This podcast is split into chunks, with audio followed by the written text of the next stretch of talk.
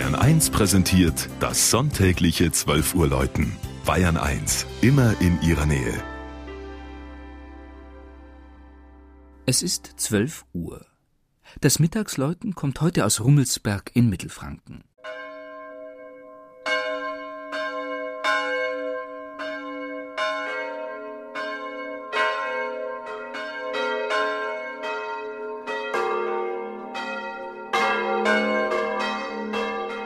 Rummelsberg, das heute zur Gemeinde Schwarzenbruck gehört, liegt 18 Kilometer südwestlich von Nürnberg.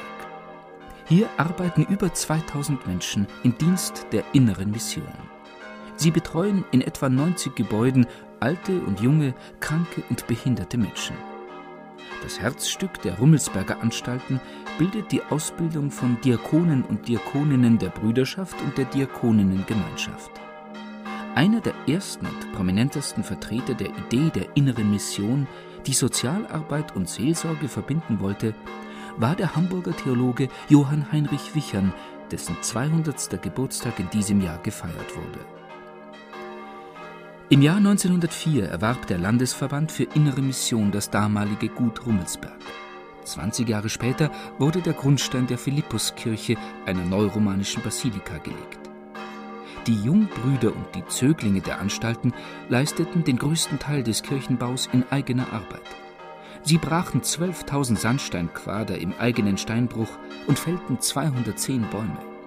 Das Altarbild unter der Figur des segnenden Christus zeigt die ersten Diakone der Urgemeinde, denen die sieben Werke der Barmherzigkeit zugeordnet sind.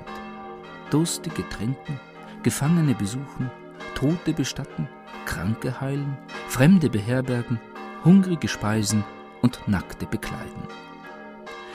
In ihrer Mitte steht Philippus, der Namensgeber der Kirche, in den Händen die aufgeschlagene Bibel und eine Heilpflanze. Verbindung zwischen Seele und Leib, zwischen Verkündigung und praktischem Tun als Grundlage diakonischen Handelns.